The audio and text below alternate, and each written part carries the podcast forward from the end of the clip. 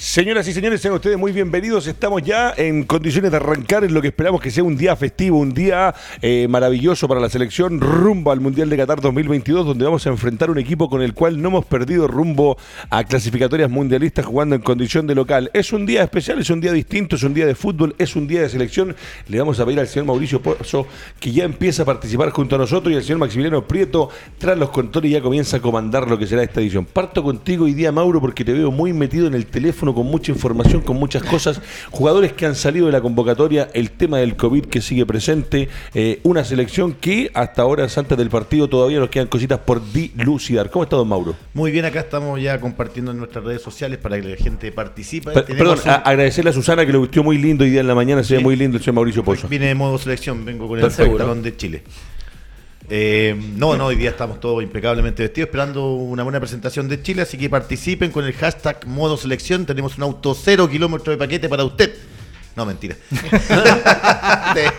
se asustó el jefe. No, yo te, yo te miré con los ojos y dije, ¿a dónde, hay que llamar? Se asustó el jefe, no, mentira. No, así que contento, feliz, porque cada día estamos creciendo en todas nuestras redes sociales. Perfecto. Eh, los saludo al profesor Sergio Gilbert. Hoy día, como lo decíamos, un día de partido, un día de clasificatoria, es un día frente a Perú, un partido que tiene historia. Eh, a veces la rivalidad es más de parte de ellos hacia nosotros que nosotros hacia ellos, pero siempre es un partido que algo deja en este rumbo a Qatar 2022, donde Chile tiene otra vez ausencia, jugadores que no van a poder estar, pero tenemos un plantel que hoy día hay que apoyarlo para salir a sumar los tres primeros de al menos cuatro puntos que necesitamos rumbo al Mundial.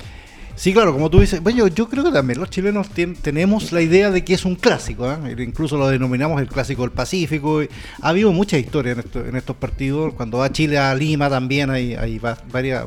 Hay no y cuando ellos vienen para acá también, o sea, tampoco los tratamos bien a los peruanos, entonces no, yo creo que es, de los dos lados. Pero como tú dices, yo, yo lo centraría esto en, lo que corresponde, digamos, en la pelotita y en los puntos, lo que se necesita. Yo creo que Chile hoy necesita, necesita eh, ganar el partido. Eh, yo decía lo de, los, lo de los cuatro puntos que son lo mínimo, eh, pero evidentemente ya con los resultados que se están dando, que se dieron ayer, ya uno empieza a pensar que, hay que poner un poquito el acelerador a fondo. Entonces, obviamente, las estadísticas y la historia no juegan en esto cuando entran los jugadores a la cancha, pero evidentemente ojalá que Chile haga prevalecer la historia y se quede con los tres puntos. Sí, señor. Se equivocó rotundamente, me refiero al señor Álvaro Guerrero, que dijo que clasificaba Deportes Tolima y que no pasaba Unión La Galera. ¿Algún comentario con respecto a eso antes de meternos en la selección? Sabía que me le iban a cobrar. Álvaro Guerrero, nos metemos en modo selección, juega Chile con Perú, lindos partidos, ayer pasaron cosas, el VAR sigue siendo un mal protagonista del fútbol mundial, ya vamos a analizar eso con los muchachos. Eh, ¿Cómo espera el partido hoy día de Chile? Va a estar muy bueno. Yo creo que el partido clave Chile-Perú, el partido con Venezuela es un poco más asequible, si se puede decir eso. Venezuela no está jugando su mejor fútbol, le faltan muchos de sus mejores jugadores y el técnico recién, realmente recién está empezando. Así ya dos partidos y se acaba de conocer el más difícil de la fecha, yo creo que es con Perú. Perfecto. Y ahora llego a darme el gusto de poder dialogar con el gran capitán que estuviste dentro de la cancha, jugaste con Perú, sabes lo que se siente salir y ver esa camiseta blanca con rojo habitual o rojo con blanco cuando es la de la de alternativa, pero es un partido que tiene condimentos, que tiene elementos y que tiene cositas y que hoy día nos va a regalar a eso de las 20 horas de Tierra Nacional otros 90 minutos de fútbol donde tenemos que salir con todo a ganarle a los peruanos para poder sumar tres puntos importantes de cara a lo que está aconteciendo. Ojo, Perú juega después con Argentina. Argentina ayer empató en un partido complicadísimo con Paraguay. De nuevo el bar protagonista. Pero nos centramos en Chile-Perú. Gran capital, la palabra y la jineta es toda suya. A ver, obviamente un partido obviamente que tiene, tiene algunas situaciones especiales, tal como decía Sergio, pero evidentemente ahora nosotros tenemos que preocupar más que cualquier tipo de rivalidad, tratar de que la selección nuestra juegue bien. Es una selección, diría, casi alternativa por la formación más o menos que uno ya ha ido eh, analizando, porque si uno se da cuenta jugaría Isla, eh, jugaría Pablo Díaz, jugaría Maripán, se supone, y jugaría Boseyur, que se viene integrando nuevamente jugaría Baeza, que no es un jugador que está acostumbrado a jugar la selección. Eric Pulgar jugaría en una posición bastante más adelantada. Vidal y arriba me da la sensación que va a jugar Orellana, Mora y, y Alexis. Perfecto. Antes de que usted le Felipe Mora. Antes, antes, antes, no, que me diga nada. No, no, no, no, te quiero dar un dato de Felipe Mora de que la gente ya está participando. A ver. Fue ante Nueva Guinea y marcó su primer gol por la selección absoluta. Perfecto. si juega Mora. Muchachos, es el momento de saludarlo a Bus en Mayorga, que es el auspiciador oficial del doble amarilla de Radio Touch TV, donde donde seguimos creciendo ya con 14 programas al aire en vivo y en directo desde las 3 de la tarde hasta las 21 horas y programación musical a través de nuestra página web www.radiotouchtv.cl. Buses Mayorga nos mete ya a hablar de cara a la selección y voy a partir, Mauricio Pozo, con usted que tiene todos los números, estadísticas y lo que no sabe lo inventa y eso me encanta. Eh, señor Pozo, ¿cuál es el 11 que hoy día estaría formando rumbo a los 90 minutos con Perú? Lo que más se ha mostrado en todo lo que decía recién Fernando Astengo. Usted me pregunta y yo le respondo. Para mí, Bravo, Díaz Maripán o Vegas, ahí está la duda, como dijo mi gran amigo. La duda suya. La- mi duda, no Ya, la del ya, técnico. ya, eso dígalo, ya, Exacto. ya. Isla por derecha, por derecha, vos seguís por izquierda. Baeza, Pulgar, Vidal, Orellana, Perfecto. Mora y Sánchez. Yo siento que para mí la duda es Maripán o Sa- ¿Sabes por qué yo digo que ¿Te puede doy la de ser, Perú? puede ser Maripán? Porque al no tener tanta eh, agente ofensivo, seguramente Perú a lo mejor le va a costar muchísimo llegar a acercarse al arco chileno. Ellos le van a sacar mucho provecho a los balones detenidos, como lo hablábamos el otro día con el Mauro, que pueden ser los corners, que pueden ser a lo mejor tiros libres de los costados, donde tiene jugadores altos. Y Maripán en ese aspecto podría colaborarle a Díaz en, en la zona del centro. le doy el pase a, a Sergio Antes el porque aquí está lo de Perú. los 11 peruanos. Aquí, por Eso, eso, papá. ahora va el pase para, para Sergio. Gallese, eh, por derecha, Advíncula, Advíncula. muy buen, Buen jugador. jugador. Araujo, Abraham, Trauco, El ese, Trauco. ese es peligroso. Fue dirigido por Rueda en Flamengo. Sí. Yotun Tapia y con tres hombres en esa línea de volantes. Carrillo por derecha, otro muy buen jugador. Sí, rapidito, Cueva, rapidito.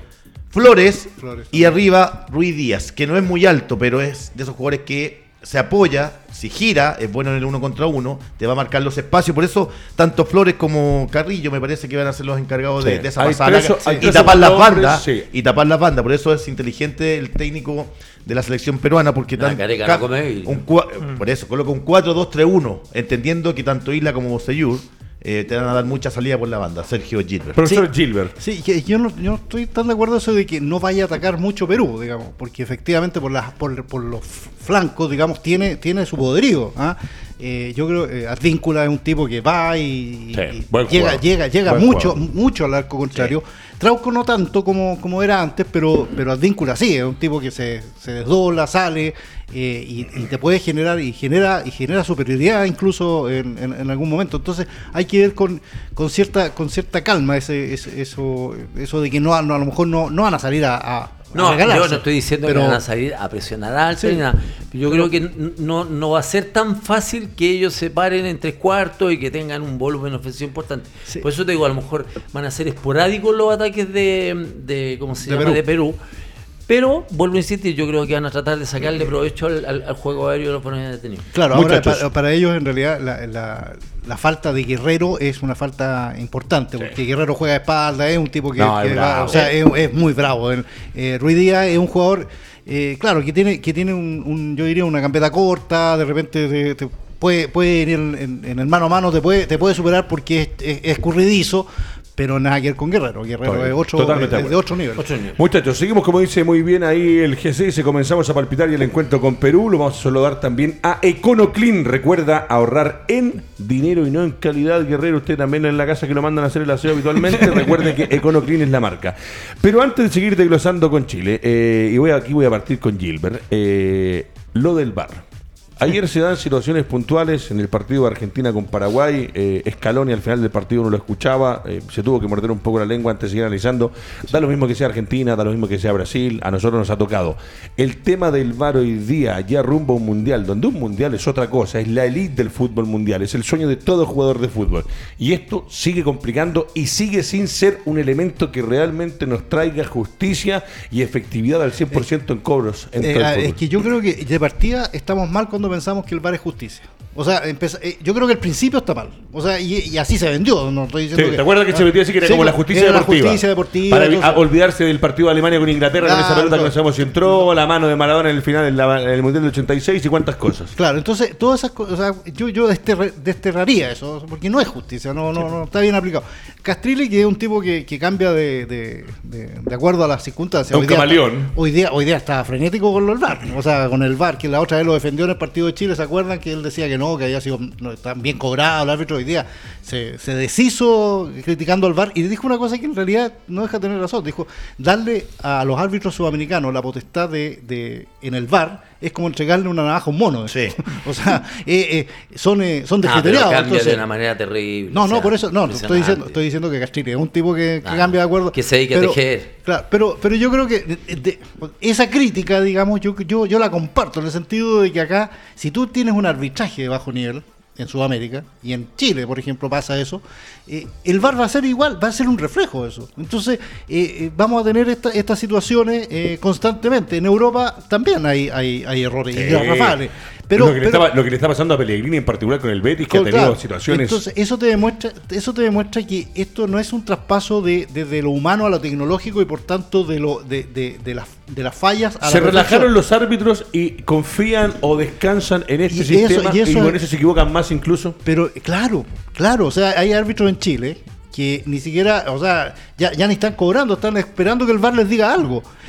Más los, los, eh, los árbitros asistentes, ustedes han Sí, visto, tremendo, los árbitros asistentes tremendo. ni siquiera levantan la bandera porque dicen, bueno, total, si la levanto o no la levanto, da lo mismo.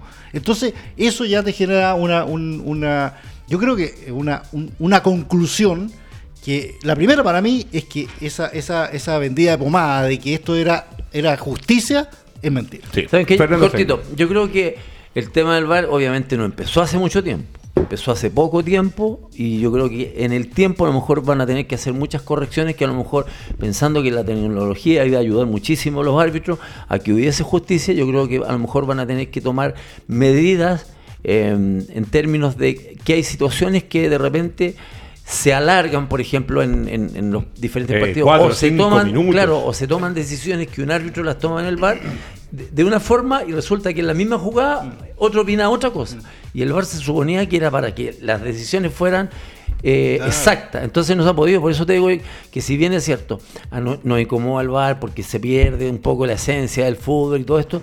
Pero es poco el tiempo todavía. Yo creo que falta mucho que la- el- los tipos que manejan el bar tengan quizás mayor sensibilidad o tengan un criterio eh, bien establecido para que se cobre. Sí, comparto contigo, pero eh, yo lo pondría que lo hagan en las divisiones inferiores sin menospreciar las categorías inferiores. Pero viejo, estamos hablando de ir a un mundial. Estamos hablando de que Argentina jugando en condición de local siente lo que pasa con el tema del bar. Nosotros frente a Uruguay perdimos o dejamos de ganar puntos y también queremos ir al mundial. Son nuestros jugadores en, en nuestra selección, en nuestra camiseta, es el himno que se canta antes del partido y el bar sigue siendo un A mí problema. me llama más la atención y comparto con lo que se debate acá en esta mesa, eh, que en Sudamérica hay tanta polémica con el VAR.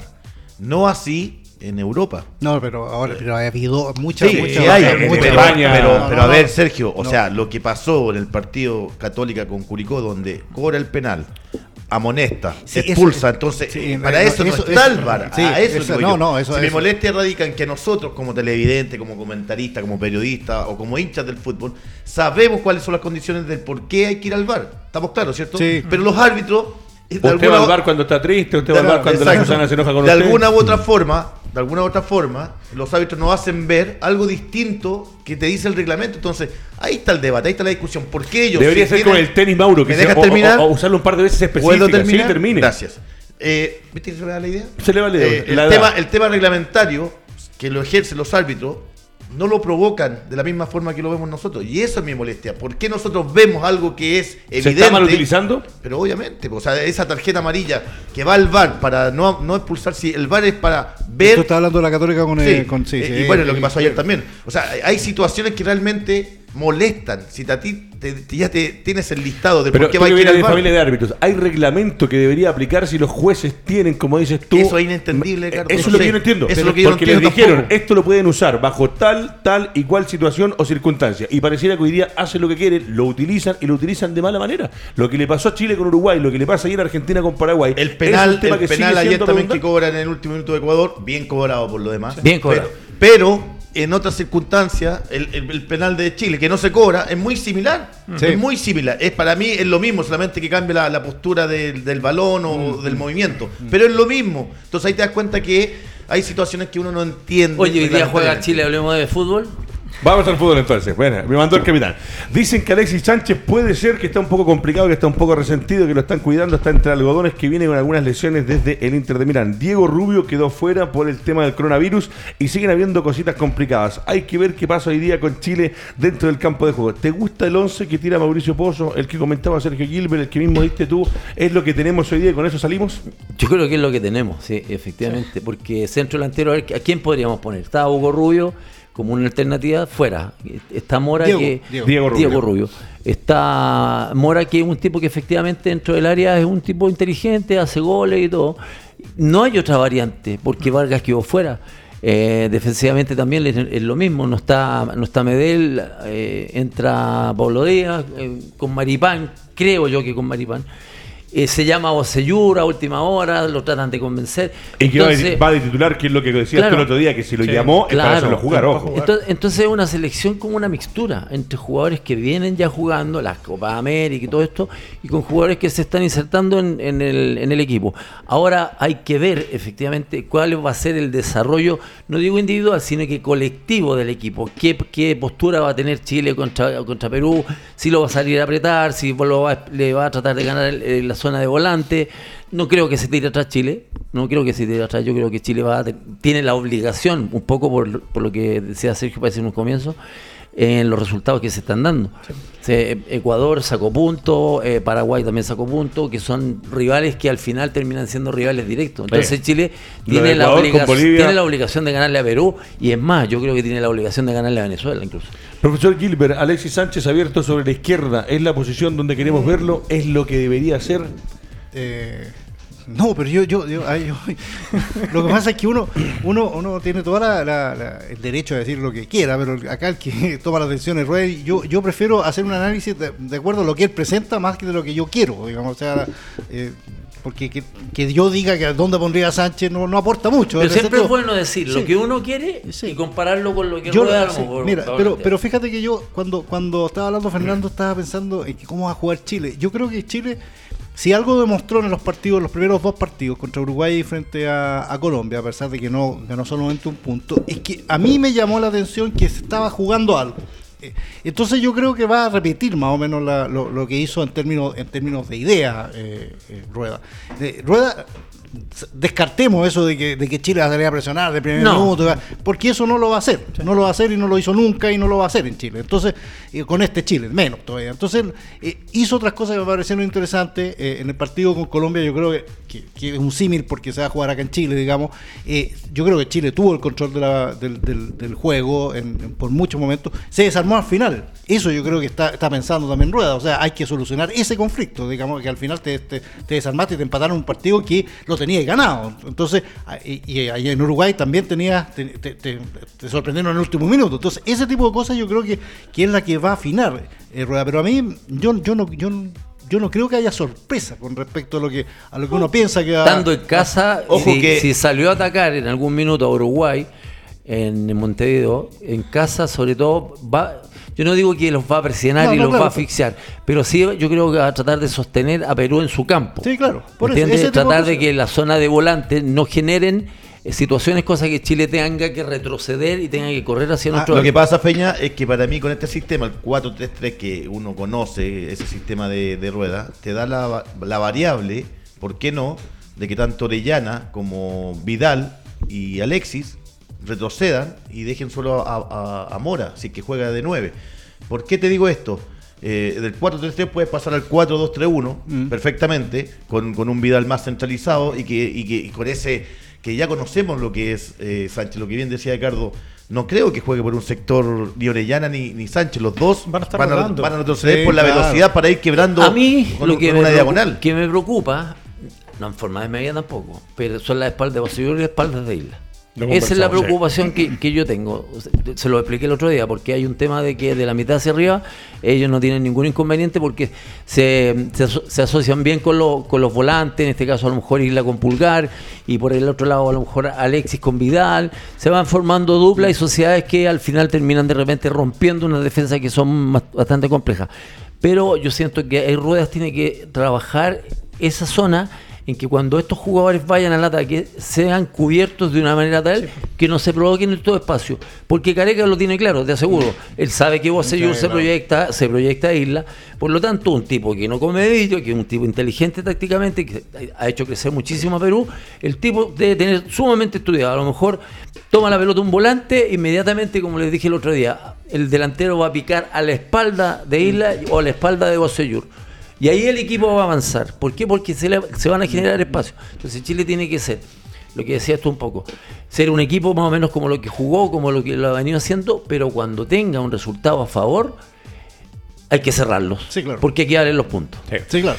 ¿Cuánto eh, relaja o distiende un poco el ambiente en la mitad de la cancha este ingreso o ya el arribo confirmado de Eric Pulgar? Me parece que eso va a ser fundamental con lo que dice Fernando con respecto a la subida de Isla, la subida de Bosellur en las coberturas, teniéndolo a Baeza con Pulgar. Me parece que el medio del terreno se arma de una manera distinta a lo que era la duda si venía o no venía el jugador del fútbol italiano. Sí, yo, eh, yo he escuchado que, por lo menos los que están reporteando el, el día a día de la selección, que la la idea de Rueda sería, entre comillas, que Baeza fuera el volante central y que, fuera Pulgar el, el, volante más... más, eh, claro, claro. Yo no sé si, será así. El origen de, de, Baeza, él, desde, digamos, cuando se presentó en Colo Colo, uno lo veía más a él como mixto y, él, jugaba con... Eh, con, eh, siempre con, Pavés. atrás, digamos. Entonces, eran los dos muy similares, ¿eh? Sí, claro, pero Pavés yo creo que un poco más, un poco más contenido, un poco Pavés era más de, remate media distancia, no tanto de, acompañar, no tanto de acompañar como lo hacía Baeza. Baeza llegaba hasta, llegaba por lo menos hasta el área rival. Entonces, bueno, si, si está pensando eso Rueda, eh, está bien, o sea, ese es el, el, modo que, que, que, lo está viendo, pero yo no sé si es, la, eh, es, lo que tiene que hacer Chile. Yo creo que que, la presencia de Pulgar y de Baeza, eh, ellos van a estar en, en, funciones más o menos similares y de acuerdo a ciertas circunstancias de partido van a hacer algo, va a salir uno, el otro se va a quedar, eh, y no va a ser así tan, tan marcado, porque tiene una vida adelante de ellos, seguramente, que Vidal va a estar, va a ser que estar, va a estar rondando, digamos, entonces tampoco es, entonces lo tienen que apoyar a él, más que, más que ellos se la salieron, no sé si se me entiende, pero, él, eh, no lo veo así como que tan, tan eh, que, se vayan a, poner un ropaje tan, tan claro. No son, eh, no son, ninguno de los dos de Arangui.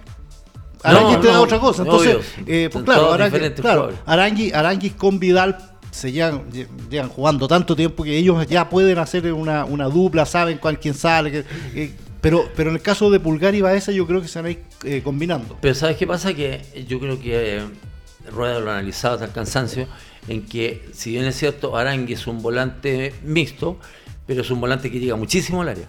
Que es uno de los jugadores que hace muchos goles, siendo un volante, no solamente en Chile, sino que también en, Alemania. Él llega, aparece siempre de atrás en sorpresa. ¿Por qué aparece en sorpresa? Porque él no tiene una marca definida eh, de parte de los defensas. Entonces, a Vidal lo tienen tomado, a Alexis lo tienen tomado, a Arellano lo tienen tomado, pero que aparece de atrás es sumamente importante, que en este caso tendría que ser Pulgar, porque Pulgar se da la sensación de que en, la Fiorentina avanza más en el campo que lo que se sostiene en, la zona central. Yo creo que a esa va a ser más fijo, más fijo, más, fijo se, va, a centralizar más. ¿Por qué? Porque él va a estar siempre atento a, los momentos en, hacer un, fútbol tipo una media luna. Constantemente acercarse al lado de Isla, acercarse al lado de, de si no puede salir Bocellur, pues si va a y va a esa seguramente va, a cambiar el juego. Más o menos el estilo que hacía Díaz, o sea Díaz pero con diferente, obviamente, técnica y con diferente precisión. ¿Cuál sería el temor para, nosotros eh, en esta selección? Aparte. Este, de, los peruanos? De los peruanos, ¿cuál sería? Carrillo es un hombre que, Carrillo, que, preocupa. Carrillo tengo, ¿sabes lo que tengo mucho temor? Lo que hablábamos recién al inicio de, de, esa famosa presión alta, porque Perú te maneja muy bien la pelota.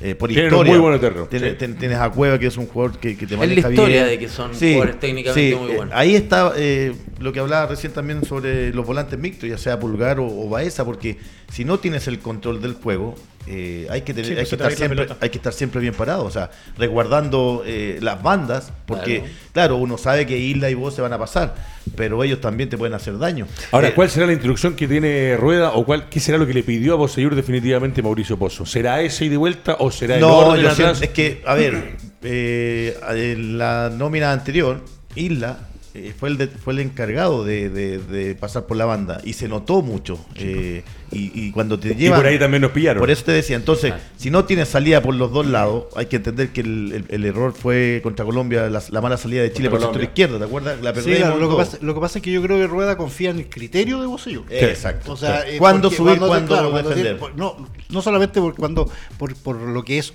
lo que ha sido siempre, un tipo inteligente para jugar, sino que porque él mismo sabe que no puede estar en el ida y vuelta todo el partido. Entonces me imagino, me imagino que la conversación con vos y ha sido esa. Ah, mira, tú, tú, tú tenés que sacar el equipo, tú tenés que ver si Isla o tú el que va, no vayan los dos, ah, tú ves que hay que cerrarse cuando, cuando sube Isla, eh, un montón de cosas que yo creo que Bosellur le puede entregar en términos de ordenamiento de la selección justamente en ese en ese en ese sentido. No lo veo tanto como, como ese ir y venir de, de Bosellur. Si lo empieza a hacer, es muy probable que se canse y es muy probable que a Chile lo, lo, lo, y ahí viene por ahí. Viene ahí fundamental lo que decían ustedes con Baeza y con Pulgar en el medio terreno. ¿Saben qué pasa? Que de repente ustedes, claro, hablan de los laterales y los laterales pueden provocar un ordenamiento. El ordenamiento lo va provocando en el fondo los volantes. Son los volantes los que les van dando la tónica si efectivamente yo salgo, salgo, salgo, por derecha. ¿Me entienden? Salgo por derecha o, salgo por izquierda, dependiendo de la jugada. Y ahí está el criterio de los volantes, ver por dónde hay menos gente, cosa que Chile, por ejemplo, si hay poca gente por el lado de isla, inmediatamente lanzarlo.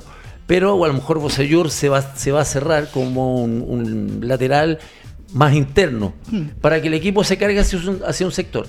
Una vez que se pierde la pelota, atacan a Oseyur, Oseyur está a unos metros de posicionarse cerca de la, de la raya e impedir que los peruanos. Varias gente no, no escribe y Max Beto me dice, ojo con Pinares, no lo descarten. No, no, eh, si nadie está descartando a nadie, estamos La gente está opinando acá también y, y no, se llama al punto por el sector izquierdo.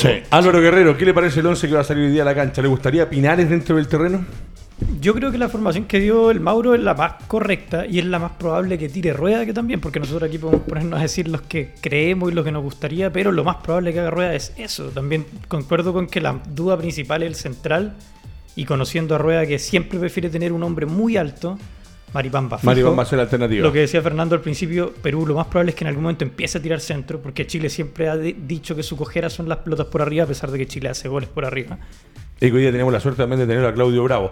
¿Cuánto va a ser fundamental también teniendo, considerando lo que es la tranquilidad que nos va a traspasar? Yo, desde afuera como hincha, eh, desde esta tribuna que es la del doble amarilla, eh, con Bravo al arco cambia todo.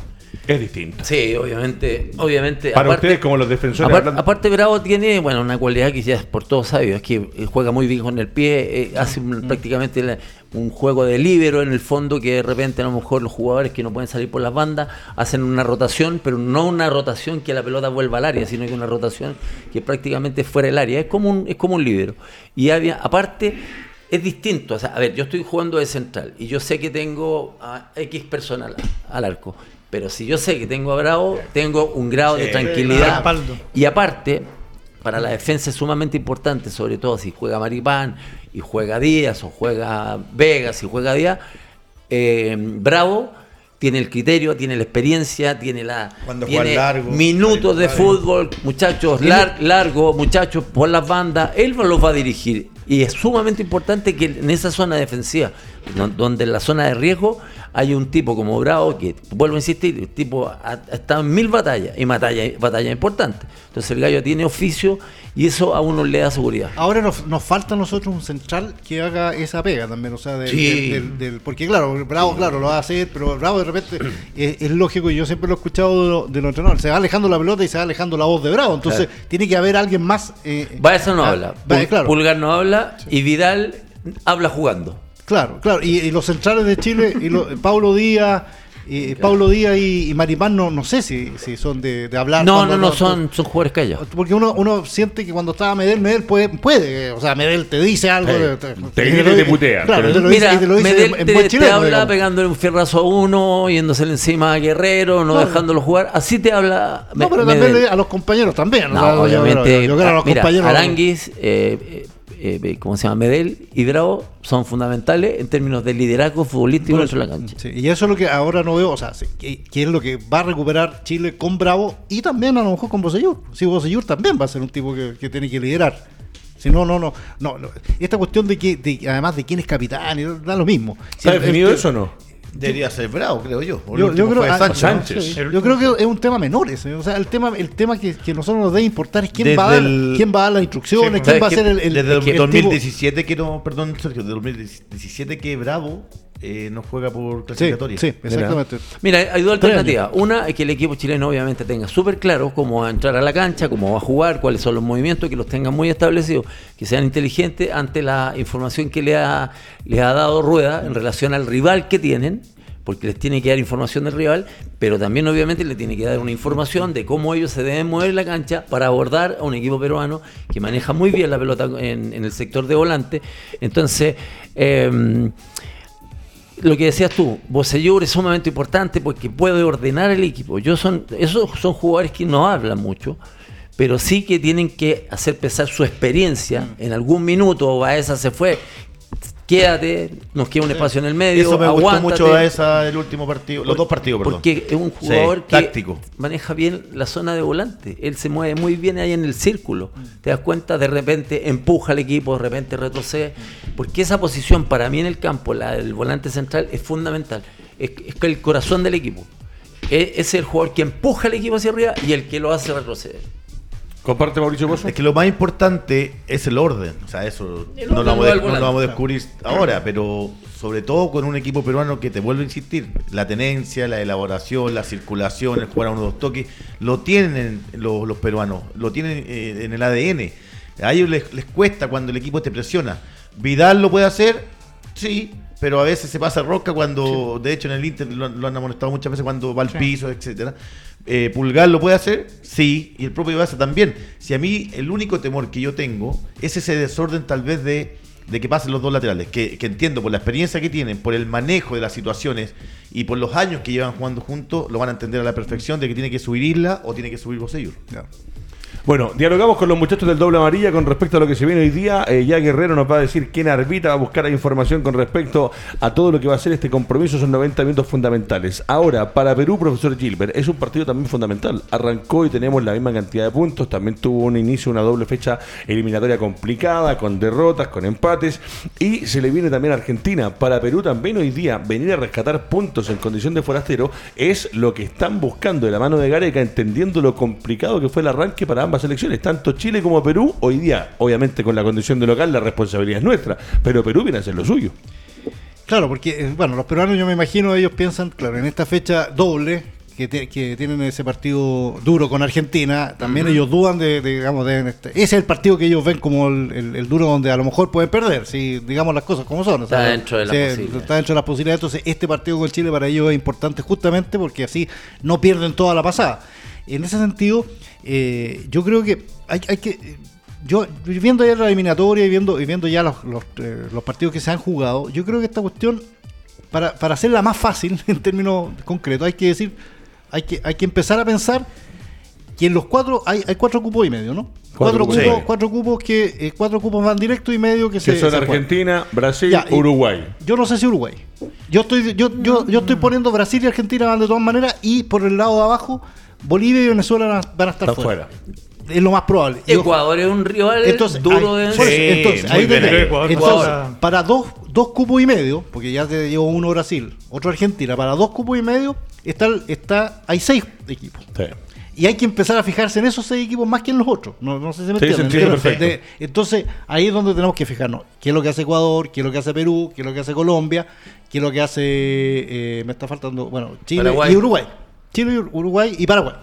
Esos son los... Descarta ya Bolivia y, Sí, sí, yo- Venezuela. Sí, Bolivia y Sí. Venezuela. O sea, Para mira, esta pasada, por lo menos, o sea, por lo que han mostrado hasta ahora. Mira, la única duda que tengo con- yo con Venezuela es que eh, a los venezolanos, pobres venezolanos, no les llegó ningún jugador la, la otra no. vez. Entonces jugaron con lo que tenían y a lo mejor ya ahora con, con, un- con más jugadores que, que son de la selección van a hacer algo, algo más. Pero yo tampoco soy de los que cree que el fútbol venezolano ha evolucionado tanto como para... O sea, y había, había progresado un poco, pero con el cambio técnico volvieron Sí, a claro, volvieron, como y también que- les había pasó- evolucionado y siempre ha pasado. Y siempre también, sí, pasa. pero, pero y también lo que tuvieron fue una generación, además, una generación de jugadores jóvenes muy importante eh, que todavía no ha madurado y, o que se fue y se fue quedando también. que pelearon en el mundial. Sí, claro, sí, casi. sí. Entonces, Salieron- eso Con es- Dudamel salieron segundo en claro, un mundial. Exacto. La Entonces, sub-20, pero yo no sub-19. creo que sea un cambio así radical, revolucionario, que, que haya cambiado. Por ejemplo, como cambió Colombia a partir de Maturana, por ejemplo. Eso yo creo que fue un cambio, fue un cambio o como Sergio, cambió Chile a partir de Ecuador, Bielsa. Ecuador, ayer la- el promedio de edad 26 años. Sí, no, lo de, lo de Ecuador, Lo de Ecuador. No, lo de Ecuador, lo de Ecuador Ecuador es un equipo súper interesante. Eso, eso sí, pues, a Ecuador sí lo Y con, un con técnico, y, con, y cambio. con un técnico que le gusta jugar arropadito atrás. Y, la mayoría de los jugadores de la liga local, que otra cosa que Además. viene trabajando. ¿Quién, muy fue el que, Claro. quién fue el que recién dijo lo de Pinares? Eh, un tuitero. Acá. Eh, Ya, eh, hay información en distintos medios de prensa en estos momentos que gente que está cubriendo la selección donde están tirando eh, dos modificaciones que se vendrían en la selección del 11 estelar en la mañana. Tiene dudas, eh. Eh, No, sí, Voy a buscar, No, no, no, voy a buscar el Twitter de Sergio Gil. Búscalo, búscalo, búscalo, búscalo. muy Porque eh, hay información confirmada, entre comillas, obviamente estamos todavía ya a horas del partido de la selección, donde dicen que va Vegas, en definitiva, en la defensa junto a Isla, Paulo Díaz, Vegas y Jan Bosellur. Está bien. Y que eh, Pinares iría junto a Pulgar y junto a Vidal. Esto O sea, O sea, sale a Baeza. sacarían a Baeza en el equipo. Yo no sé si con Pinares te va a dar. Claro, te puede dar una salida, pero en el kit muy solo va a quedar. Yo una de las críticas que tengo muy- es Lo que estábamos hablando recién Sí, de, la, de, sí. de- de la tenencia. ¿Saben de la cuál es el problema de No Pinares? sabe marcar. Pinares, hay momentos del partido que se va. Sí, pues. Es lagunero. Sí, de es que repente, es el tema. de repente en Católica viene Bueno, y la de hace hecho- toda, y de repente De pasan hecho, 20 minutos y pasa cuando elude rivales y le hace el picotón, ¿te Ah. acuerdas? Que en vez de pegarle fuerte y ahí desapareció Pinares. Y ahí, Pinares- ahí lo. Pinares- Pinares era el típico jugador peruano de los años 70 y 80. Sí. Claro. Bueno, Era, Sí. es más, Mira, es te más voy a leer- que Sí. chileno para Sergio jugar. Gilbert en su Twitter. A ver, Me sonrío cuando los periodistas caemos en el cliché de que la única duda del DT para la formación es quién ocupará tan puesto. Mentira. La duda es nuestra que no sabemos y por eso tras- traspasamos el problema. Por lo general, el DT siempre tiene clara su oncena. Sergio Gilbert. cortito, La oncena, le doy la oncena y me dice lo que usted quiera. Junto a EconoClean, recuerda ahorrar en dinero y no en calidad para que compres todos los elementos que necesitas para hacer aseo en tu casa, departamento, fábrica u oficina. Todo lo que son bolsas de basura, escobillones, detergentes, desengrasantes. Hay un solo lugar y es www.econoclean.cl. La roja que saldría hoy al campo de juego sería con Bravo en portería, Mauricio Isla, lo- Paulo Díaz, Vegas, Jambo Seyur. ¿Dónde lo ves? Estoy buscando en distintos medios. Ah. Estoy leyendo medios de comunicación, de prensa digital y de hombres que están cubriendo la selección donde dicen Llamemos a Rueda. que iría Pablo Díaz, Vegas y Jan Boseyur, Pulgar Pinares Vidal, Fabián Orellana, Felipe Mora y Alexis.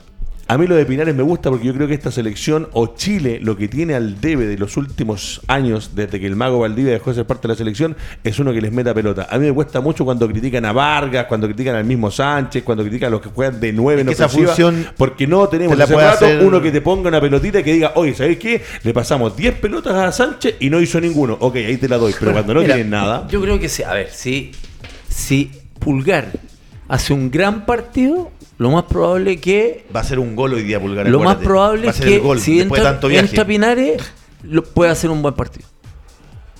Si hace un buen partido eh, Pulgar. ¿Por qué me refiero a Pulgar? Porque Pulgar en el fondo lo va a estar respaldando constantemente, siendo un- una línea de, de pase, de descarga. Si él no puede avanzar, va a retroceder con Pulgar. Y obviamente Pulgar tiene que estar eh, en una posición sabiendo que Pinares, por momento, a lo mejor puede perder una pelota más que Vidal, entonces para socorrerlo. Pero yo creo que para mí en estos partidos yo entraría con Baeza y pondría a Pulgar y Y pondría Vidal. a Vidal. Además que Vidal te, te, te sube mucho jugando Sí. con la selección, dejando a Pulgar. Sí, porque de repente mucho. uno dice, ya, coloquemos, coloquemos a Vidal ah, eh, muy cerca de, de- de Mora y Pinares también muy cerca. Estos partidos en el fondo se tienen que ir jugando como un partido de ajedrez, Mm. en movimiento y, y- y estrategias que al final a uno lo hagan Mira. Pensar, lo hagan de repente. Tú entras de repente a los 10 minutos, tú dices, me equivoqué, debía haber entrado con este jugador, porque el partido se está dando de esta forma. Y lamentablemente que hay preso, porque a los 10 minutos no vaya a sacar un seleccionado. ¿Con qué parte preso. Gilbert? ¿Con Pinares? ¿Con Yo la, Baeza? yo la otra vez eh, postulaba que, que jugaran cuatro en el medio y dos arriba, hermano. Eh, y con Pinares, con Pinares yo Sí, decía que podía, y, y, o sea, incluso postulaba que eh, Bocellur podía ser uno de los volantes, digamos, por la izquierda. Pinares por, Pinares por la derecha, que puede hacer la diagonal, y, y dejar más a Vidal y dejar a Pulgar o a Baeza. En este ¿Sabes lo caso que se nos fue? Que tenían a, a Víncula por derecha. Sí. Es que claro. Y se va a topar con, con Bocellur. Es que eso, eh, eh, justamente. Por eso te digo que- eh, eh, y yo, yo, el caso Mora, eh, porque nosotros damos a Mora como, como titular y está bien. O sea, es, es un centro delantero es más típico de los que de los poco típicos que Es hay. tú, Pero ojo, tú tienes en cabeza otro 9. no, no, no, no, no, no, no, sin duda que no. Pero, pero también tenemos a lo mejor una visión más eh, bastante errada de, de Mora. Mora no es el típico centro delantero de esos antiguos que tú le tirás ahí un centro y él iba a la pelea, digamos, no es un No, no, no. Es un tipo que en, en Audax y en la, U, en la U también, él jugaba de espalda, tenía con amplio recorrido el tipo eh, igual llegaba. Entonces no es un re- no- no- entonces cuando uno dice el, el- eh, claro, porque ya tenía a Orellana por un lado y a Alexis por otro, eh, no, no so- yo no lo veo a Alexis y a Orellana tirándole centros, No. eh, porque él no está tampoco ¿Sabe? metido ahí. Entonces hay que, hay que ver si, si, si, si Mora eh, Mora, Mora lo que tenía que, lo que tendría que hacer es lo que hacía Vargas, digamos, Vargas de repente se, eh, se recogía, iba a buscar. Meterse eh, a la espalda de los claro, centrales. y él, yo creo que en esa dinámica le cuesta un poco más. Eh, yo creo que él necesita más espacio, necesita eh, jugar más de espalda, jugar no, no, no tan conectado, digamos. Y eso es lo que a mí me, me llamaba la atención cuando estaba en la sub-20. Yo quiero cuando en el área. Yo quiero amor en el área. Yo no quiero que salga, pero- no salga del área, sobre todo cuando Chile logre atacar por las bandas con un grado de peligro importante. Yo lo. Pero yo- metió entre los centrales. entre menos centrales. ¿Sí? ¿Tú crees que él tiene Sí. la fortaleza para ganarle Sí, a los ¿sabes por qué? Porque es de, estos, peruanos? es de estos jugadores que te anticipan. Él no te va a ganar por, de, de- por jugario, él te va No. a ganar de otra forma, te va a anticipar. A los grandotes esto les va a pinchar la pelota. Mauro más o menos eh, tiene claro lo- más o menos lo que yo estoy diciendo, ¿cierto? Es un pepero, es que el típico Sí. que está ahí recibe un rebote pum, y, y te hace el gol. Esa es la yo- forma yo- de jugar yo- que tiene él. Es que yo creo que, que- que no, yo creo que justamente lo que tiene Mora es lo otro, digamos, que juegue de espalda, que puede, que necesita campo abierto, necesita un par de metros y te puede ganar en velocidad, pero no, eso de meterlo al, en- al frente de los centrales, no, no sé, no, no, lo veo, no lo veo. Mauro, o sea, es Sergio, no se trata que juegue eh, en, en el medio de los centrales. Se bueno, trata que se, área, tú dices que, que se les mete la claro, espalda, sí, sí. que se salga un poquitito del área, que les vuelva a entrar. Cosa que los Que centrales, sea una pulga en la oreja todo el que partido. los sí. centrales no, no tengan claro, a ver, está acá adelante, yo lo marco, yo me tiro atrás al otro central. Sino que constantemente se les esté moviendo, les pique a la espalda, retroceda un poco, se apoye y les pique. Todo ese tipo de jugadas son fundamentales para lo- los centrales, que son grandotes, Sí, claro. los incomoda muchísimo. Mauricio Pozo aquí tiene ahí información. Bueno, varios datos. nervioso, a ver Bueno, qué pasa. Varios datos. Nuestro gran amigo Luis Antonio Reyes, que siempre está Sí. atento. Eh, dato histórico: Jan Boseyur y Claudio Bravo se convertirán en los primeros chilenos que juegan cinco clasificatorias. Imagínate. Qué impresionante. Cinco clasificatorias. Eh, y la terna uruguaya. Estoy buscando el. Oscar. Debut. o sea, Eso- va de cara- Oistock. Ahí está. Debut No, y en el Barca Mira. Chile. Eso va un poco haciendo eh, cosas históricas que estar en cinco campeonatos mundiales. Creo que uno de los pocos que ha estado es Lothar Mateus, si no me equivoco. No, sí, claro, pero en cinco eliminatorias. ¿viste? Estamos hablando de Lothar Mateo. No, no, no, no, te digo No, de jugar digo para nombre. llegar a, a participar. claro. El nombre Lothar tiene que haber jugado las eliminatorias, a excepción del 90, que creo que Bueno, va como campeón del eh, mundo el 94 claro, y no la sí, juega. claro. Pero Y Chile-Perú frente a frente en clasificatoria. A Triunfo para Chile eh, 11. 7 en Chile, ganado en Chile. El Chile no está invicto. Sí, por eso te ¿Con digo. Perú? sí, Sí, ¿Pero en victoria o en En- clasificatoria? clasificatoria. En clasificatoria, Por eso sí. te decía, mira, son 11 partidos que son 11 de triunfo para Chile, 7 jugando acá en, en- en casa, 2 empates, 6 triunfos para Perú, nunca ganando en Chile, eso es lo importante. que Sí, decir. ni en Copa América ganó. Sí, pero- no, goles, no, goles 25, eh, lo que ha marcado Chile. Así que eh, partidos de Chile, Claudio Bravo ha jugado 6, Norberto Solano 8, Eh, goleadores. Solano, maestrito. eh, goleador de Perú, Jefferson Farfán, que hoy día no está. Así que la historia, vamos Chile. La historia es historia, ¿cierto? Sí, claro. Pero cuando uno entra a una cancha sabiendo que tú no has podido ganar nunca a un equipo, te pesa. Y mayor- pesa. la mayor goleada fue el 97, Mentalmente. Chile 4, Perú 0.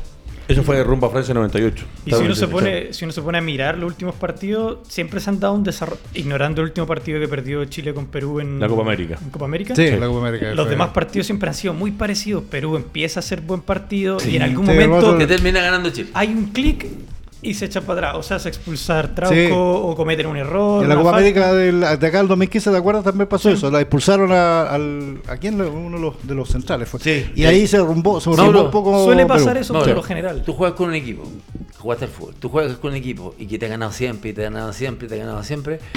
Siempre uno entra con esa sensación de que Y te prepara- vamos a jugar y- bien Y, todo el día te- y todos los días te dicen, ojo, que no Ahora, han ganado siempre, que no sí. han ganado siempre. Y te no han La diferencia, va, la diferencia va a ser histórica porque en esta vez, en esta oportunidad, los peruanos no van a sentir los 45.000, Eso 50.000 personas en el siempre. Es Nacional. lo que hablábamos el lunes, ¿te acuerdas? Ojo, El- sí. el- ojo Es lo que pasaba con Chile tema. Uruguay. Sí. Por eso hoy día vamos a estar atentos usted va a estar atento de quién más el que más va a gritar hoy día, porque estábamos hablando recién del liderazgo que va a tener Bravo, pero nos falta a lo mejor ese Pablo Díaz que si grita o no, Maripano o Vega el que juega ahí, porque vos no habla mucho, le gusta, y Vidal, perdón, y, e Isla menos, por si se, se baja el auto y ya está pasando por la banda derecha. Mira, es que cuando uno, cuando uno es central, obviamente una de las características tiene que tener un liderazgo, tiene que tener un carácter para empujar a los, a los compañeros o butear al que se va cuando no corresponde irse.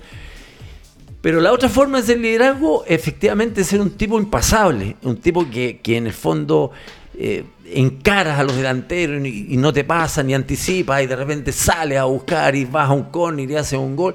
Eso transmite mucho, transmite mucho. Entonces, si yo veo que mi, central, el compadre es mudito, pero mete como loco, el lateral se contagia y el otro, lateral se contagia. Pero siempre tiene que haber alguien que hable dentro de la cancha. Por eso te decía que yo no veo centrales hoy, por ejemplo, con, en esa, con esas características, porque además tenemos centrales, los que están emergiendo ahora, Pablo Díaz, Maripán, Vegas, que están, están como recién haciendo sus primeras armas en un equipo además que tiene, tiene, tiene galones. entonces, como que no se atreven todavía, no sé. Yo creo, yo, yo confío en Pablo Díaz que, que vaya evolucionando porque ahora como juega en River, como va a ser, ojalá que le vaya bien en River y se consagre y que, pueda estar en ser titular en River, eso lo va a ayudar mucho y lo va a llevar mucho a Chile. En, ¿Sabes qué le falta a Pablo Díaz? Presencia. Y la presencia no se trata de ser más alto y más bajo. La presencia es otra cosa. Es como una hora que uno tiene ¿Ah? El pelo largo, por que te No, no, no, que, tú, el central no es tan grande y lo, es tú lo ves grande. Es como antiguamente, Fernando, te decían, el central, el central tiene que comer Hacer un homenaje a Lucho Gatica que se cumplieron no sé cuántos años de su muerte. Es como antiguamente el central te decía, tienes que comer cebolla, ajo, para sí. el No, tenés que, tenés que pisarle los talones. o sea, yo no lo estaba diciendo en broma, Leo. Sí, claramente tú, por ejemplo, tenías esa pinta, entonces uno decía, este gallo. Ah, es lo mismo que yo, yo escuché una vez a Roger Delgado. Decía que la barba, por ejemplo, era, intimida. Era, y le dijo Pedro Reyes, cuando llegó Colo Colo, eh, Rogelio Delgado como ayudante de Benítez, le dijo, déjate la barba, porque tenía una barba, una barba de candado. le dijo, déjate la barba. porque la barba... ahí, hay un muy buen tema. Es tan cierto que la verdad yo también usaba unos estoperoles que eran gigantes, gigantes, y te lo prometo que yo los mostraba. Le mostraba los toperoles a, los delanteros. Entonces, el delantero dice, pepa, de aluminio, ¿no? de aluminio. pero yo usaba las que se, colocaban atrás, yo las usaba adelante. Las de atrás son más largas. Entonces, ¿qué hacías tú? Le mostrabas los cuchillos a los, a los, rivales y, cuando veían de espalda, me van a cortar los tendones. Claro, sí. Me van a cortar los tendones. Bueno, de hecho, Vidal el corte pelo es por lo mismo. Lo mismo. sí, de hecho, él dice que, personaje. Él dice que cuando se retire recién, posiblemente, no sé, se va a sacar el muy caro. lo, de, lo de Valderrama. Lo del pibe. Lo del pibe, hasta el día de hoy tiene su, su ¿Te acuerdas cómo antiguamente el Pato Toledo tenía un, peluche y una vez un, un, goleador? Nicolás. No, el Nicolás se lo tiró para En el arco. Tener un peluche en el arco para ver ah, Era para burlar. Era para burlar. Todo lo que lo lava la ruda. El gran Pato Toledo. Bueno, muchachos, estamos a, entrando en los últimos 10 minutos. Hay algunos que regalan auto, pero bueno. Hoy día, sí. Pozo. Hoy día será eh, a las 20 horas el partido jugándose en el Estadio Nacional. Eh, eh, ¿Quién me dijo que El martes tengo la duda, ¿qué era? ¿A las 5 y media? ¿A las 5 El partido temprano, 18 horas por ahí. No, 18, Guerrero, a ver si nos el partido, el horario del partido. Estamos a 10 minutos del final del partido. Eh, ¿Qué es lo que más le preocupa o qué es lo que menos le preocupa analizando ¿Resultados? ya cerca? A ver, ¿resultados? Raimundo Vergara nos dice Chile gana 2 a 0. Eh, Eduardo Pérez 2 a 2. Uy, poquita fea. Mauricio Escobar 3-1 Chile. Y por aquí Cocinero envía saludos, muy bueno el programa, felicitaciones porque hablan de fútbol. Gana Chile por 2 a 0. Profesor Gilbert, a pocas horas ya del partido, eso de las 20 horas estará saliendo Chile a la cancha del Estadio Nacional.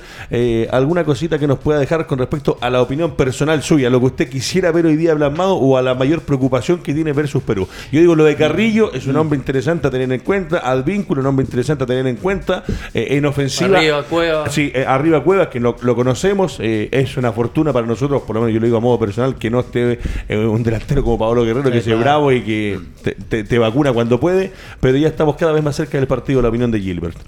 Yo lo que espero, eh, lo, que pasa es que lo más fácil es decirlo, los tres puntos, obviamente. Pero yo, yo siempre espero que, que además, junto con esos tres puntos que son importantes para Chile, se empiece a, a, ver eh, más, más, cosas. A mí, por eso digo que el, anterior, los anteriores dos partidos a mí me Quedó con un buen sabor, ¿cierto? Me dejaron cositas. claro, esto hay que ratificarlo, porque no y, y empezar a a, tenerlo bajo, bajo cierto, bajo, bajo la exigencia de los puntos, porque es lo que para, eso está compitiendo. Pero yo quiero ver, yo quiero ver un Chile más, más sólido, más consolidado, más, más compenetrado en la idea. Y después discutiremos si nos gusta, si no nos gusta, si, si Rueda es, ratón o es ratón, que son las típicas, las típicas conversaciones que tenemos todo en, el, todo el mundo. en todo el mundo. Pero veamos lo que nos está ofreciendo él. A mí me dejó una, una sensación de esperanza, digamos, de, esperanza, ¿no? no y, eso yo lo quiero hoy ver cristalizado cuando han, ha, vuelto un jugador líder como Bravo, que, que a lo mejor en este tiempo, en este, eh, claro, de, eh, que cosas que pasaron en, en, los partidos pasados a lo mejor no hubiesen pasado, ¿no? Dice, claro, puede haber pasado de igual, pero, pero a lo mejor no hubieran pasado porque nos faltó eso, nos faltó el liderazgo. Entonces yo creo que esa es mi esperanza, hacerlo bien en los dos partidos y, y, pero estableciendo cierta cierta cierta cierta manera, cierta forma. Sí, con eh, forma. claro, que, claro, lo que dijo Sergio, que a mí también me dejaron algunas cositas que las voy a ocupar hoy día. Me quedó un pedacito de choripán, un pedacito la vamos a lanzar hoy día a la parrilla. Muchachos, para, eh, para el panel de doble amarilla, para el panel de doble amarilla, les cuento que eh, estamos junto a Factory Tech, empresa líder en lo que es la reparación y la venta de artículos electrónicos con todo lo que tiene que ver con computación. Así que ya lo saben, cuando quieran ir a Factory Tech, todo lo que tengan que solucionar o arreglar con sus equipos, lo pueden ver en Factory Tech. Es eh, uno de los nuevos que ha llegado aquí al doble amarilla. Viene llegando Miguel Rojas, tarde como siempre. Buenas noches, don Miguel, qué bueno por venir, gracias por venir. Fernando, tengo la misma pregunta que le hacía al profesor Gilbert. Eh, lo que uno quiere versus lo que uno espera, las preocupaciones que podemos tener. Yo lo he dicho, a mí me preocupa más la selección nuestra, quiero que se haga un buen partido y lo que más comparto con Sergio Gilbert es que eh, hay que darle un tono a esta selección. Que cuando salga a jugar chino no diga, mira, vamos a jugar así, así, así. Que el trabajo del seleccionador, al cual se le paga una gran cantidad de plata, valga la pena y plasmemos una idea. Rueda lleva ya tres años trabajando en la selección. Ahora es de verdad, la Copa América pasada no fue buena, ahora estamos peleando para ir a un mundial. A ver, si bien es cierto, uno siempre va a desear que una selección, por la calidad de los jugadores, eh, tengan un entendimiento rápidamente de lo que pretende el técnico. No se ha dado esta situación por una serie de factores de probar y, en diferentes motivos. En esta, en esta eliminatoria lo que hay que sacar son puntos. Si Chile juega mal hoy día y viene, tiran un centro y Pablo Díaz o Maripán hacen un gol, se acabó. Cerramos la puerta, tratamos de mejorar, pero quedan Que no nos pase lo que ya nos pasó en Claro, porque podemos jugar, podemos jugar muy bien, pero resulta que vamos a quedar fuera del, mundial. Que ya, nos, quedamos fuera de Rusia. La idea es que obviamente el equipo muestre un sello futbolístico y que pueda ganar los partidos, ¿me entiendes? Perfecto. Pero los puntos son vitales. Mauricio Pozo, lo mismo con respecto a esta selección, eh, a, lo que esperamos hoy día, como dice el León. Yo, lo que dice Gilbert, quiero que Chile tenga una idea o una identidad con este seleccionador, que es el hombre que comanda a la escuadra nacional pero lamentablemente por la premura de los puntos hoy día, claro, si de repente no se juega tan bien, pero se gana el partido con los puntos frente a Perú. Yo estoy tranquilo por la columna vertebral que se habla mucho en el fútbol. ¿Quién tiene problema en la columna? sí, tenemos, tenemos, a Claudio Bravo, eh, me parece que los dos centrales, eh, Maripán, Vegas o Díaz, te van a cumplir. A mí Vegas me encanta. Eh, tenemos a Vidal, tenemos a Sánchez. bajo esa perspectiva más, los jugadores por fuera tengo la tranquilidad, si a mí lo único que me preocupa es esa famosa presión alta de quitarle rápidamente el balón a, En cancha van a haber cinco de los once titulares del bicampeonato, sí, Sí, esa es la idea también que, en su momento no planteaban mucha gente por, el recambio, pero se dieron cuenta de que... Y la voz Bravo... que se dio cuenta fue Rueda. Por eso te digo. Y a mí lo importante... Si es por mí estaría jugando días todavía. Y para terminar con el comentario, que jueguen mal, pero que ganemos. Porque como dijo Sergio recién, después hay que clasificar el año pasado, o sea, la eliminatoria anterior perdimos por diferencia de goles. Con Perú.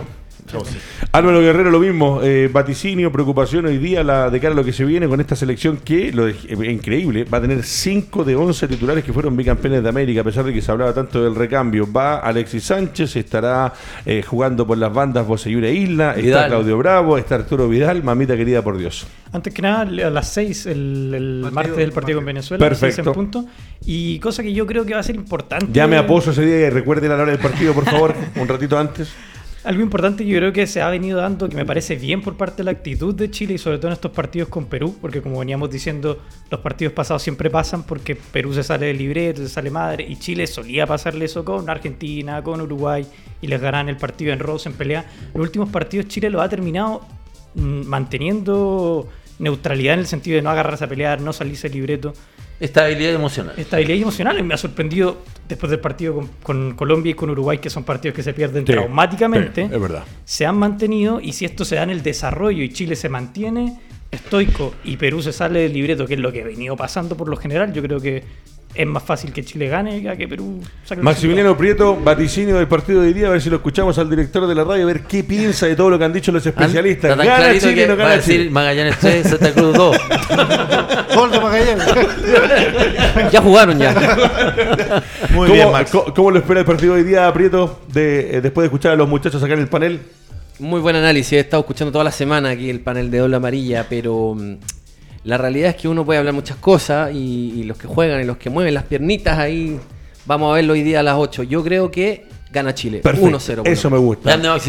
Eh, Miguel Rojas, pulgar arriba, 3-1, me dice Miguel Rojas. Bueno, eh, así estamos. Eh, capitán, con respecto a lo que recién hablaba, y qué interesante lo que dice Guerrero, esta, este mantener la calma, este no desesperarse, este buscar variantes, Chile hoy día tiene hombres, tiene con qué darle, pero me, insisto, a mí, lo único que discuto con usted, discrepo con usted, es que me gusta Pinares partiendo. Me gusta alguien que nos dé un poquito de mover, de mover la pelota, de que nos dé un poquito de manejar el medio terreno. Siento que la selección, al no, no digo que Pinares sea el hombre, ojo, no, mm, no, no, no lo estoy poniendo como fijo, pero sí siento que de repente si le dan la, pelota a Pinares, y lo que dice usted es importantísimo, si Pulgar hace un buen partido y lo libera de esa responsabilidad para que desarrolle su juego, me parece que por ahí juntándose con Orellana, haciendo fútbol con Sánchez, habilitando a Mora, podría ser interesante. Pero me gusta desde la red. No, sí, obviamente el, nombre de Pinares es, válido, es válido, si está sobre la mesa y podemos discutir que si, si es Pulgar, si es Pinares. Pinares tiene otras características, efectivamente, es un tipo que arranca desde la... Es más creador. Es más, creador, claro. Y aparte tiene un pie eh, educado, un pie limpio, como digo yo generalmente, que esos tipos que te habilitan de, repente en, espacio reducido, o de repente te hace esa diagonal que le, puede pegar con zurda. Eh, tiene esos tips que tienen los grandes jugadores cuando te la levanta despacito, te mete un taco. Es distinto pero yo creo que el ¿cómo se llama? la zona de volantes de, Perú es, fuerte. Entonces yo creo que a lo mejor el primer tiempo, el primer tiempo empieza a tomar la temperatura. Y que ya con el segundo tiempo, si no te ha resultado, te va con todo nomás. Mauricio Pozo, con respecto a lo mismo. ¿Qué es un pie educado? Pie educado es cuando un pie educado es cuando tú entregas, entregas bien la pelota. entregas bien la pelota. ¿Sabes cuál es un, pie mal educado? El que el compañero está a dos metros y se la tira al, al, arriba. y, ahí, te dice, corre. no, yo no le grito, corre.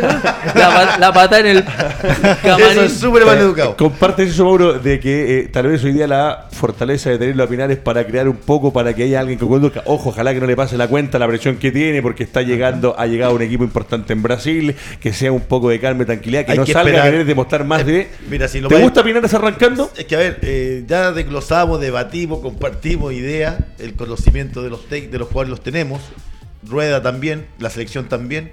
Independiente de los nombres, hoy Chile tiene que ganar. De, jugando bien al fútbol, jugando mal al fútbol, tiene que ganar, porque por los resultados de ayer. Eh, se pone difícil. Se pone difícil. y, Paraguay rescata un punto fundamental. me, llamó la, me llamó la atención lo que hablamos siempre, o sea, jugar sin público hoy día para Chile es fundamental. O sea, todas las Sobre todo con Perú. Sobre todo con Perú. ahí está el tema. Eh, espero que se gane, se juegue, eh, se corra, se luche y que le quitemos rápidamente la pelota y que se haga daño a Perú. Esa es la idea mía. Muchachos, lo último, con respecto a los resultados de ayer, eh, un Ecuador que le gana sobre el final a una selección boliviana que suma tres puntos importantes. Lo decías, tengo ojo con Ecuador, que es un equipo que por ahí va sumando puntos importantes y que nos va a estar dando, yo digo, nos está dando, considerando lo mismo que decía Gilbert, Brasil y Argentina van al, al Mundial Directo. Yo Uruguay lo meto dentro de los que están ahí y después ese cupo y medio, dos cupos que nos van quedando. Pero ahí se dieron resultados interesantes. Lo, lo, que pasa con Argentina, que Paraguay suma un punto y le quita dos a Argentina en condición de local rumbo a la clasificación. Y lo que pasa con Ecuador no es menor y va eliminando o va dejando fuera ya en el camino a esta Bolivia. Ojalá que nosotros lo vamos a hacer con Venezuela, pero fueron resultados interesantes de cara a la clasificación. Sí, a mí me sorprendía cuando iba ganando Bolivia, en realidad.